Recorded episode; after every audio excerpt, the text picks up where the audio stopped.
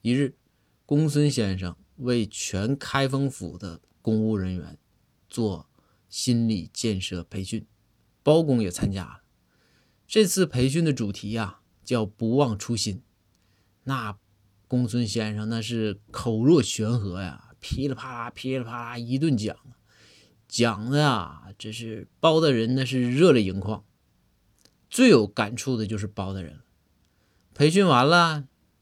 这公孙就说：“说大人，这我培训完了，你这讲两句，给总结一下子吧。”包大人说：“好，我总结两句啊。”包公啊，就站到这个讲台上，跟大家就说：“说诸位啊，公孙先生这讲的真是太好了，不忘初心这四个字，大家一定要牢记在心啊。”以后任何人别跟我提涨工资，初心嘛，不要忘记初心啊。